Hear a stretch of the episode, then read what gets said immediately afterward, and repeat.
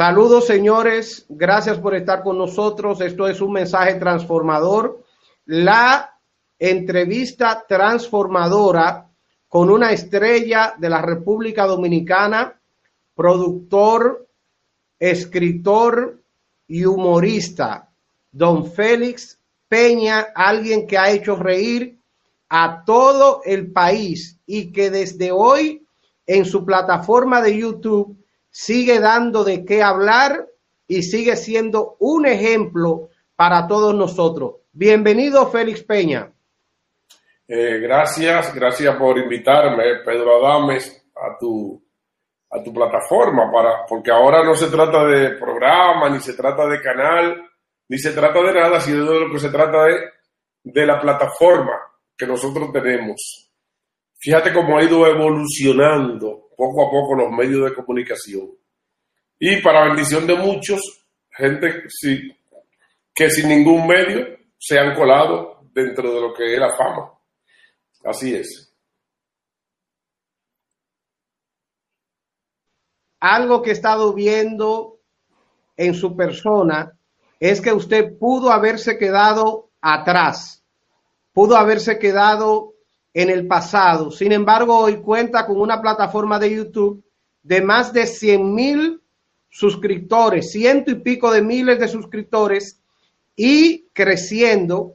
Y podemos ver la gente, yo que soy un seguidor fanático de su plataforma, la gente comentando de diferentes partes del mundo y yo creo que esa es la diferencia entre muchos humoristas de su generación que se quedaron atrás no pudieron enfrentarse con este gigante eh, del Internet. ¿Cómo se ha manejado usted para poder mantenerse vigente, funcionando en esta era digital? El difunto José Francisco Peña Gómez decía que los políticos tienen que ver más allá de la curva. Y los artistas que no pueden ver más allá de la curva, pues probablemente no se sostengan porque la vida va evolucionando, la vida es un algoritmo. Eh, mira, en un lugar donde tú ves un tapón hoy por donde tú vas, a la misma hora mañana puede no haber tapón. Y eso, eso es una enseñanza, porque mucha gente dice, no, por ahí yo no me voy porque por ahí hay tapones. No, es que no existen tapones siempre por un sitio. La vida es como si fuera un algoritmo. Hoy hay un tapón por una causa, mañana puede no haber tapones, mañana puede venir un tráfico diamé, un policía de eso, y despejar el área y no haber tapones. Entonces, eh, es sumamente complicado ver más allá de la curva. Entonces, esta plataforma, perdón, no es coronavirus, es una pajita. Esta plataforma de los medios de comunicación comenzaron a tener una tendencia hacia la plataforma social y hacia las redes hace bastante tiempo. El último programa que yo hice que me llamaron para hacer el telemicro fue la opción de las 12. Y dentro de los conversatorios que yo tuve con el propietario del canal fue, yo le dije, nosotros no, podemos, no vamos a competir hoy en día con un programa de información haciendo comedia, porque la gente no te está consumiendo comedia, solo comedia, sino que es comedia con información. Dijo, no, no, no, hagan lo que ustedes saben hacer, comedia. Pero yo le dije al dueño, bueno, vamos a trabajar este año, porque él dijo, dura un año ahí, ustedes siempre... Y duramos un año en la opción de las 12, pero ese año yo lo cogí para utilizar mi canal de YouTube para que creciera, aproveché los medios y incluso después alguien nos robó el canal de YouTube de, la opción de las 12, entonces yo puse el mío.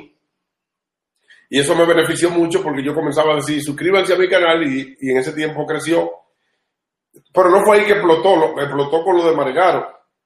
Cuando nosotros entramos en una contienda personal con el Pachá y con, después con el Cocodrilo, y el, Cocodrilo dijo, el Cocodrilo, buen amigo nuestro y que le estamos deseando pronta recuperación, dijo que nosotros no éramos nadie y que eso. Y entonces eso no, no hizo alguien. Y, en ese, en, por, por ese comentario de él me entraron como 10.000 suscriptores. O sea, las plataformas sociales son algo tan delicado que a ti, a ti todo el mundo te acaba y lo que hacen es que, te entran, como me dijo Paco, lo votaron de Telemicro y por esa votada le entraron como 4.000 suscriptores. tenemos que ver más allá de la curva para saber qué es lo que viene, para poder enfrentarnos a lo que viene. Si tú no sabes lo que viene, ¿cómo te vas a enfrentar a eso? Entonces nosotros tuvimos la visión de que eran plataformas sociales, claro, pero que dentro de toda la plataforma social, cada uno allá estaba promoviendo Instagram, otros estaban promoviendo hasta Facebook. Yo decía, no, no, no, la plataforma de crear contenido del futuro se llama YouTube. Y no solamente te lo digo ahora, te lo digo en el futuro, YouTube va a ser una plataforma que va a ser lo que va a sustituir todos los medios de comunicación, todo será por YouTube. Y el que tiene esa visión, bueno, pues prosperará porque hará crecer su plataforma específicamente de YouTube.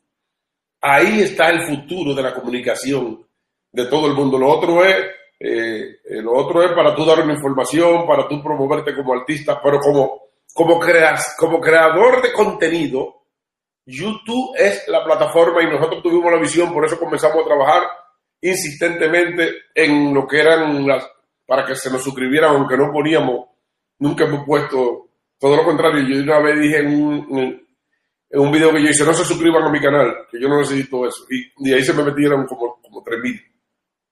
Así es que la visión, la visión de, de, de tú tener, saber a lo que te enfrenta, es lo que te lleva al éxito. ¿Me escucha? Wow, wow, esto es algo increíble. Hay una frase que llamó poderosamente mi atención cuando dijiste que hay gente que pueden hablar mal de ti en las redes sociales y lo que hacen es que te catapultan, que te aceleran, eh, te hacen crecer y dijiste que parte de tu crecimiento se debe a que alguien dijo que, que tú no eras nada, alguien te quiso te quiso poner debajo y lo que hizo fue que te elevó, eh, que te subió. Ahora mismo, eh, Félix Peña, eres el humorista de la generación pasada más fuerte en las redes sociales. Tienes una voz. Usted fue creador de contenido cuando no existía el Internet. En el año 1990 fuiste el creador de múltiples eh, programas de televisión, eh, la opción de las 12, muchísimos eh, programas donde fuiste el primer pensador, el inyector, el, el fundador. Entonces eres creador de contenido desde antes del Internet. No te imaginabas que hoy la vida te iba a dar una oportunidad de estar trabajando en un canal de YouTube con más de 100 mil suscriptores, lo cual es uno de tus canales principales. ¿Cuáles han sido unos de tus desafíos más grande utilizando YouTube? Sí, primero tengo que decirte que nosotros cuando comenzamos en, nuestro, en los medios de comunicación ya como, como productores, llámese noticiario desinformativo, la opción de las 12, quédate ahí, eh, nosotros nos enfrentábamos a, a los mejores espacios de televisión de aquella época noticiario desinformativo estaba a las 6 de la tarde en el horario que era prime time del gordo de la semana. Y estaba también, teníamos de frente al, show de Luisito Anthony, que era una hora después de nosotros, pero era nuestra competencia en, los, en premios. Pero al mediodía nos enfrentamos al show del mediodía, que era toda una leyenda, toda una mística, y ahí estaban los mejores humoristas de todos los tiempos, y nosotros nos enfrentamos como humoristas con un elenco y tuvimos éxito. Posteriormente, regresamos, porque salimos de allá de Telemicro y regresamos y nos enfrentamos a un programa que se llamaba Punto Final de Freddy Velascoico. Y en todos esos programas que hicimos, tanto enfrentándonos al show mediodía, como enfrentándonos al punto final, como enfrentándonos al gordo, en todo tuvimos éxito. Fueron programas que se pegaron y le pasaron a la competencia. O sea que nosotros tenemos el mérito de habernos enfrentado a grandes figuras y a grandes programas tradicionales de aquella época. Eh, no es que nadie sabía que esto de las redes sociales iba a ser así, que uno, porque ahora cualquiera se pega, ahora cualquiera es cómico, porque tú puedes dar un palo con un video. Las redes sociales, aparte de todo, son un misterio, porque tú subes un video y crees que ese video va a acabar con todo, y de repente ese video no tiene nadie, sin embargo sube otro y se te va. Y entonces, hay muchos amados hermanos que que salen con un chistecito y una cosita y eso se hace viral y ya es... Pero hubo una persona el día pasado que se reveló en el toque de queda y ya se convirtió en una celebridad. La chica del toque de queda. Entonces no hay que tener talento para tú ser una figura, solamente ser un rebelde, qué sé yo. Entonces, eh, es difícil ya todavía en estos medios. Tú tienes que sintonizar con los medios, saber qué es lo que está pasando para introducirte y poder ser importante y llevar un mensaje y sobrevivir y subsistir económicamente. Tú tienes que darle lectura a lo que la circunstancia y la realidad te presenta. Entonces, si tú tienes el talento suficiente para eso, permanecerá. Yo, yo eso que está sucediendo ahora se lo dije a todos mis compañeros humoristas. Digo, pongan su plataforma. Parece que estoy mal sentado aquí, pero déjenme que... ¿Dónde estarán los árabes? Yo siempre ando con un árabe, por si la boca. Sí. El, el 27 de agosto, el 27 de agosto del 2008, el periódico Listín Diario te citó como uno de los más grandes humoristas del país, donde pudiste enfrentarte a los únicos humoristas que existían en ese tiempo, como lo era Cuquín Victoria y Don Freddy, Don Freddy Veras Boico y Boruga, que la gente se reía en tu cara en tus inicios cuando se te cuando te referías a que eras un humorista. Sin embargo, en ese tiempo cumpliste 25 años, 25 años haciendo reír a la República Dominicana completa. Eras un toque de queda a nivel nacional cuando no existía el Internet. Señores, no existía el Internet cuando este caballero lo veíamos y nos reíamos y nos gozábamos y en todos los pueblos queríamos tener a don, a don Félix Peña hablándonos, haciéndonos cuentos y riéndonos. Y hoy Dios nos regala esta oportunidad de tenerlo con nosotros a través de sus propias redes sociales. No solo humorista, sino también actor y productor de películas, pero ahora también una persona que ha llevado la palabra de Dios en algunos pueblos de la República Dominicana, porque tengo amigos pastores que han tenido el privilegio de tenerlo eh, predicando, de tenerlo llevando la palabra de Dios. han habido una inconsistencia, eh, señor Félix, una inconsistencia en muchas estrellas como tú, muchas personalidades como tú,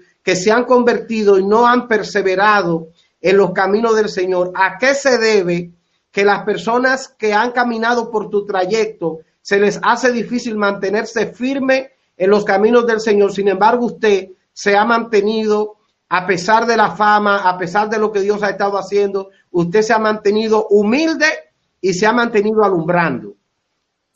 Bueno, mantenerse firme no sería la palabra, porque hay muchos hermanos que tocan fiesta, como Ramón Orlando, eh, Raymond Pozo y Juan Luis Guerra, que son, son evangélicos, se mantienen firmes, o sea, ellos no andan pecando, porque el pecado tiene, tiene un nombre y es pecado.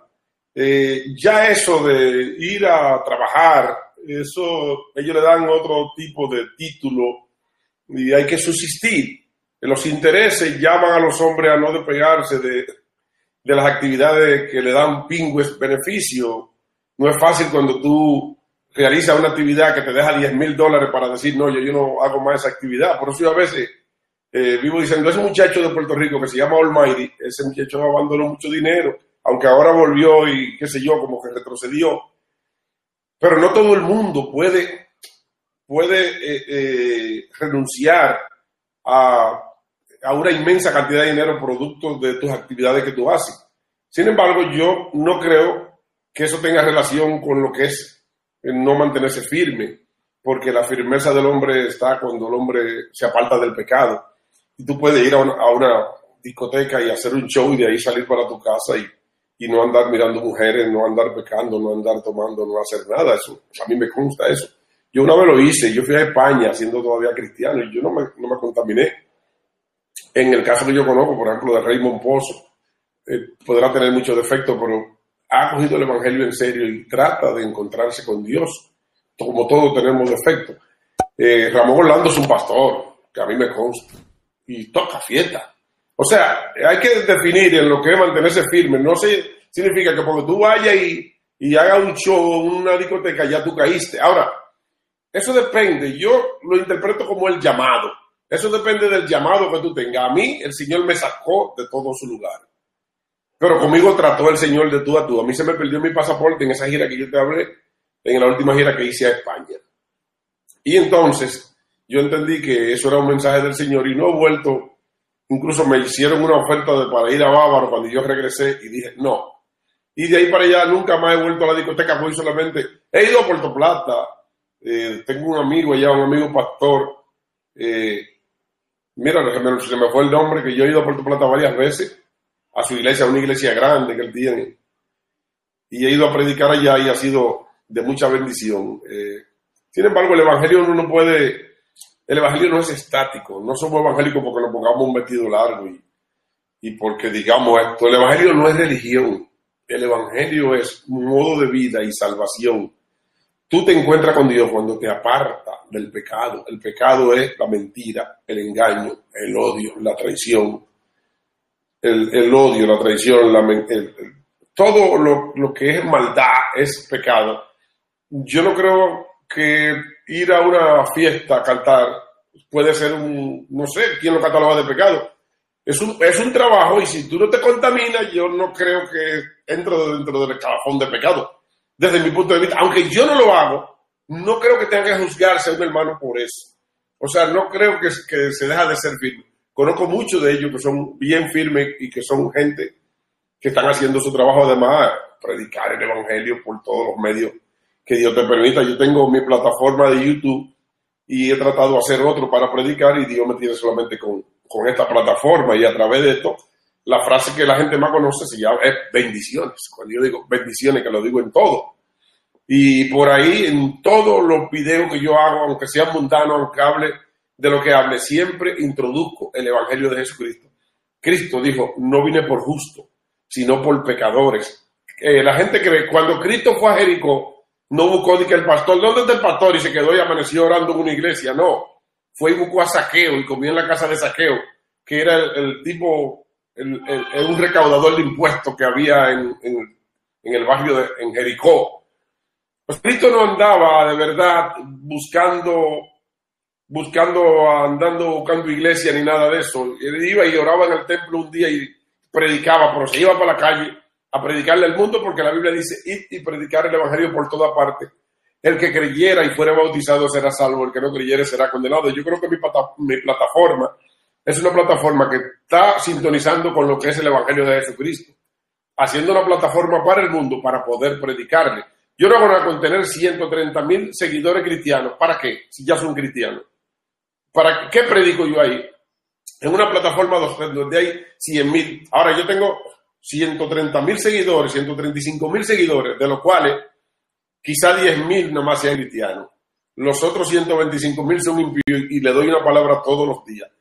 Y el Señor me ha dicho, es ahí que te quiero. Entonces muchos me dicen, hermano, antes me decían, ya no, por esto me decía, dedíquese a predicar. Si me dedico a predicar, entonces se van los impíos. Si no le doy una palabra, si no hablo de todo el acontecer nacional, en política, en parándole en todo. Ahora uno trata de ser respetuoso, pero también yo le digo la verdad cuando tengo que decirle la verdad, la que yo creo que es la verdad, porque la verdad es Cristo. Pero uno también, el que tiene el Espíritu del Señor, puede decirle algo que se parezca a la verdad a la gente.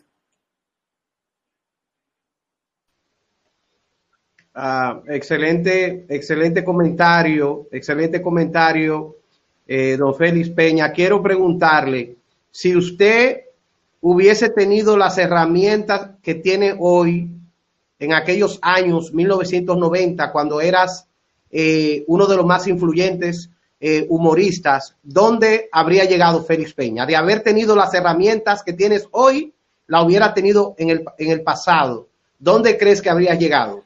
Yo creo que, que, el talento, que el talento del hombre está por, por época. O sea, yo no creo que nadie sea mejor que nadie en diferente tiempo.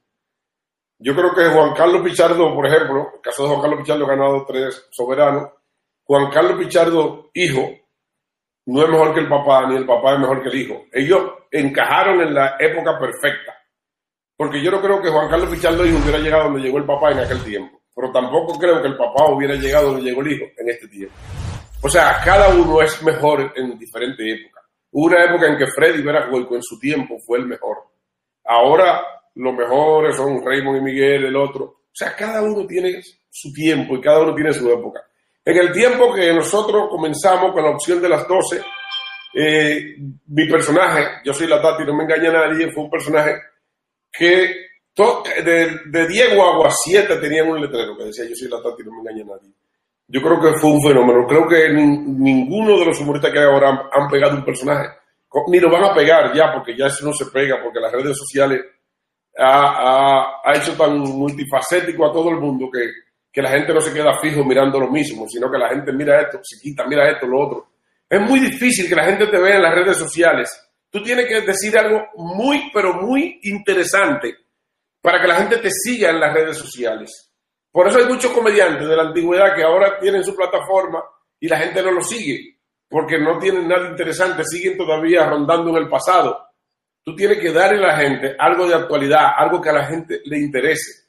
Por ejemplo, en el caso mío, Dios me dio la, Dios me dio la, el talento suficiente como para yo desarrollar un tema político y que el tema le guste a la gente y que yo hago un comentario político y ese comentario se mete en 100 mil 100 mil vistas, igual que como lo hace Zapete, igual que, que como la, no es que yo me estoy comparando con ellos, yo no, ni, yo soy nadie. Pero en términos de vista yo me veo igual que ellos. ¿Por qué? Porque, porque Dios me dio el talento como para yo, como para yo llegarle a la gente en este tiempo en que estamos viviendo y, y eso yo diría que es como hasta una bendición y, que todo es un propósito de Dios, amado. Todo está dentro del propósito de Dios y yo eh, estoy, yo estoy bien, yo estoy perfectamente bien, estoy, estoy mejor que lo que trabaja en la televisión. Gano más dinero y me veo más. Y no, y no, y tú me invitas para que yo trabaje en un programa de televisión y yo te pregunto, ¿y cuánto tú me vas a pagar? tiene que pagarme más que lo que yo me gano aquí, porque no me voy a arriesgar. Porque hay un sinnúmero de detalles que mucha gente no sabe que tiene relación con las redes sociales. Las redes sociales hay que trabajarlas para redes sociales. Hay muchos que están trabajando en televisión y presentándola en las redes sociales y ahí se le cae el producto. Entonces, yo me mantengo firme haciendo mi trabajo para las redes sociales. Si alguien me invita a hacer un programa de radio de televisión y me paga un dinero que yo entienda que lo necesite, yo voy, pero no lo mezclo con esto que estoy haciendo. Esto lo voy a hacer siempre. Wow, wow, increíble, increíble eh, su comentario. Estamos aprendiendo mucho y sé que las personas eh, conectadas también están teniendo la misma eh, satisfacción que estamos teniendo de este lado. Yo creo que el humor del pasado, para mí, a mi entender, el humor del pasado fue mejor humor que el humor del presente. El humor de hoy está, yo le veo como un doble sentido, un morbo eh, muy agresivo. El humor del pasado, aunque en algunas comedias se podía ver un poquito de doble sentido, no eran tan, no eran tan abiertas. Yo creo que el humor del pasado era más sano. Por eso creo que si usted habría tenido las herramientas que tiene hoy en el, en el pasado, habría llegado, yo creo, Félix, que habría llegado mucho más lejos, porque usted llegó en un tiempo cuando no había esta herramienta. Usted dijo algo muy importante, que hoy en día un humorista lanza un video y se hace viral y se hace popular y todo el mundo lo conoce. En el tiempo que usted se desarrolló como, como humorista, había un anillo muy fuerte. Había que ser demasiado talentoso para poder romper ese anillo y poder entrar. Y allí fue donde usted pudo entrar, romper el anillo, desarrollarse y llegar a ser de los preferidos de ese tiempo. Mira, el, es que cada generación hay que darle el tipo de humor que, ellos demandan. Si tú le vienes con un humor tibio, eso es lo que le está pasando a los humoristas. Si tú le vienes, parece que pasó un, señor en una, una, discoteca móvil. Y eso que tú, es una organización, yo no sé cómo lo dejan entrar. eh, cada tiempo, cada generación va a traer, va a demandar que el trabajo sea de diferente manera. Por ejemplo, estamos en una época en que la plebería se ha multiplicado. Por, ejemplo, un, humorista como Carlos Montequiu, en el tiempo mío, se moría del hambre. Porque de hecho, Guainé y un grupo de, de cuentistas de velorio intentaron penetrar a la televisión, pero nunca pudieron, por plebe. En, estos tiempos, Guainé hubiera sido rico, tirando esa plebería que él hace por redes sociales, la gente lo hubiera seguido, fuera viral, eh, Guainé. Francuento porque todavía no sabe cómo funcionan las redes sociales. Entonces, eh, eso es lo que pasa, eso es lo que sucede. Eh, se demanda otro tipo de humor más picante, más caliente. Y ese humor picante y caliente es lo que muchos le están dando. Ahora se demanda más chisme. Si, tú no, si no hay chisme, aunque el chisme existe todos los tiempos, nosotros lo pegamos con unos personajes chismosos que eran los chinitos Salichón. Salichón y el radio eran unos personajes chismosos. Eh, entonces, eso es lo que sucede nosotros hicimos nuestro trabajo cuando había que hacerlo. En el tiempo que había que hacerlo, nosotros lo hicimos. Pero enfrentarse, enfrentarse a lo que nosotros nos enfrentamos, a la generación de Don Freddy, no era fácil y nos enfrentamos. Ahora cualquiera es cómico porque no hay que enfrentarse a nadie. Tú tiras un video y lo haces viral. Pero déjame decirte algo. Si yo me dedicara a hacer humor por esta plataforma, igual me fuera bien porque el video mío que más tiene es una parodia que yo hice, que yo escribí, que se llama Ese tipo murió y va por 4 millones de gente. Lo que pasa es que no quise, quise ir por, quise irme por la parte más decente, más seria. Pero eso no significa que si yo me dedicara a hacer humor, de hecho, estoy, y estoy, tengo un nuevo canal este, la Tata TV por el que estoy hablando, por el que estoy hablando contigo. Y por ahí estamos pensando hacer un humor al estilo noticiario desinformativo, un poquito más jocoso pero sin dejar de hacer lo que nosotros hacemos en nuestra plataforma. Así es que solamente tú tienes que sintonizar y ver y hacer una profilaxis de qué es lo que la gente quiere. Ah, don Félix, sabemos que usted tiene un compromiso de predicación. Quiero eh, cerrar esta entrevista dándole las gracias por su humildad.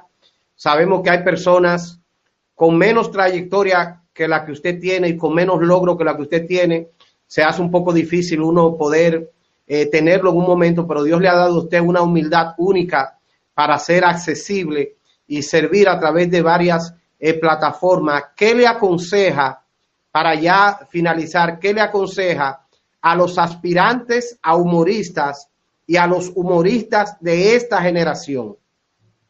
No, que trabajen, que trabajen porque el talento te lo da Dios cuando ve también que tú tienes buenos propósitos cuando mira tu corazón.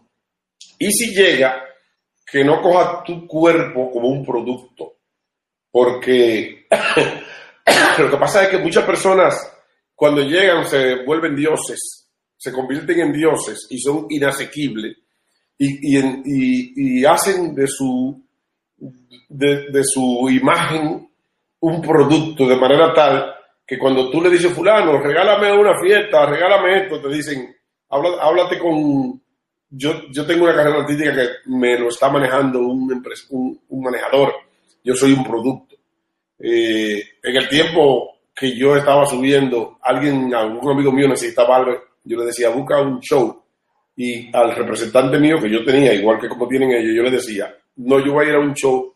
¿Tú crees que conviene? Y digo, y eso lo estoy regalando. ¿Por qué? Porque nosotros no podemos perder la humildad y sobre todo no debemos de perder nunca la humanidad, debemos de ser humanos. El gran problema de esta generación es que está dejando de ser humano para convertirse en robot.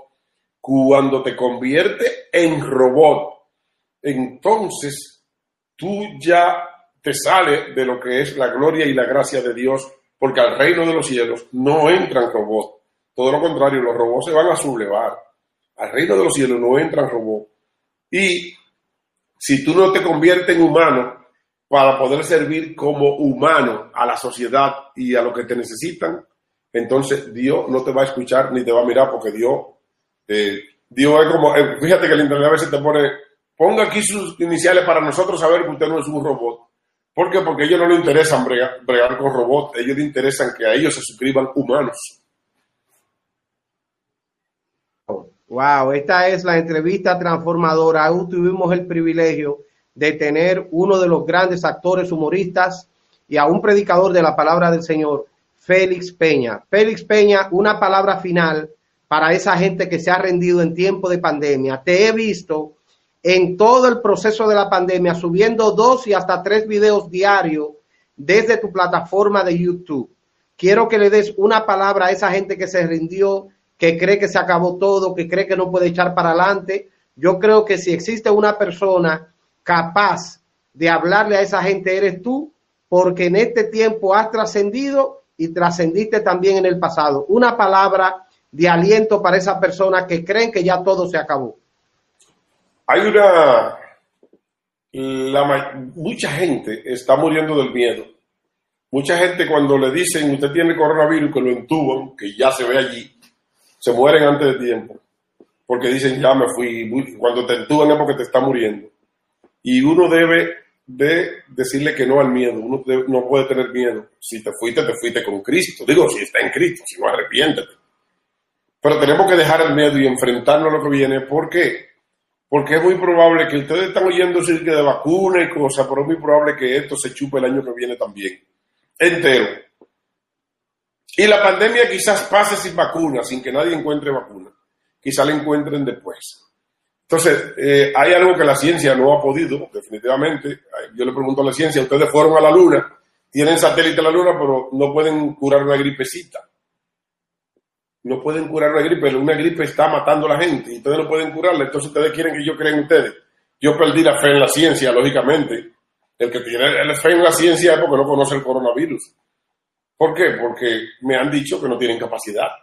Son incapaces entonces nosotros los seres humanos tenemos que poner nuestra fe en el Señor. Tenemos que aferrarnos al Señor y no tener miedo. Porque si te va a morir, te va a morir como quiera. Entonces, cuando tú te enfrentas a la enfermedad, si te da, enfréntala. Enfréntala. Ahora mismo Javier Ortiz, uno de los humoristas, eh, tenía coronavirus y andaba y le dije, no, no, no, enfrenta, no es nada. A mí me dio una gripe, esta, esta toque, tengo producto de una gripe que me dio Afortunadamente le hicimos la prueba, eh, mañana van a volver a hacerla. Eh, esta gripe es peor que el coronavirus, esta que anda. A mí me, subió la presión de lo fuerte que es esta gripe. Y mucha gente, ya tú sabes, porque el cambio de clima, cada vez que llueve, que yo me mojo, ahorita me cayó un agua y, ya ustedes saben, tuve que comprar un jarabe. Enfrentémonos, démosle el frente a todo lo que viene, porque van a venir cosas peor que el coronavirus. Y si usted no es capaz, si usted es cristiano y no es capaz de enfrentarse al coronavirus, ¿cómo usted se va a enfrentar al anticristo? ¿Qué va a venir por ahí? ¿Cómo se va a enfrentar a, esos demonios? ¿O ustedes creen que una gente que coge y le eche ácido del diablo a, una, a otra gente, eso fue él?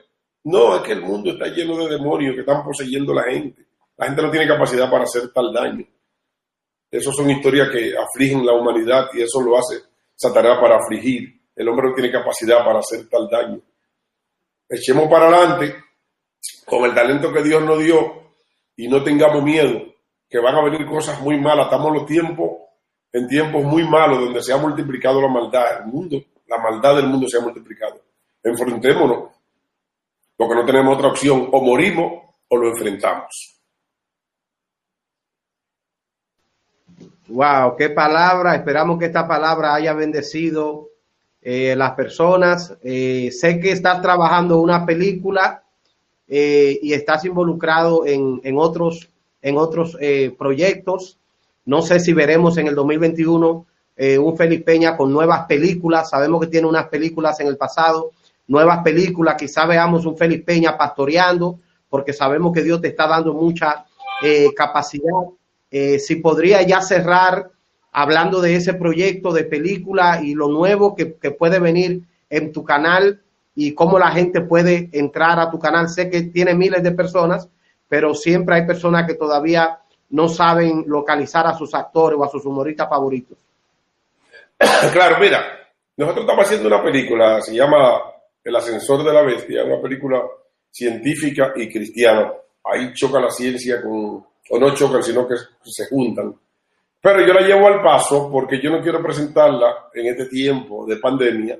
Quizás cuando abran los cines yo quisiera, no quisiera que mi película fuera al cine ahora y que no la viera nadie.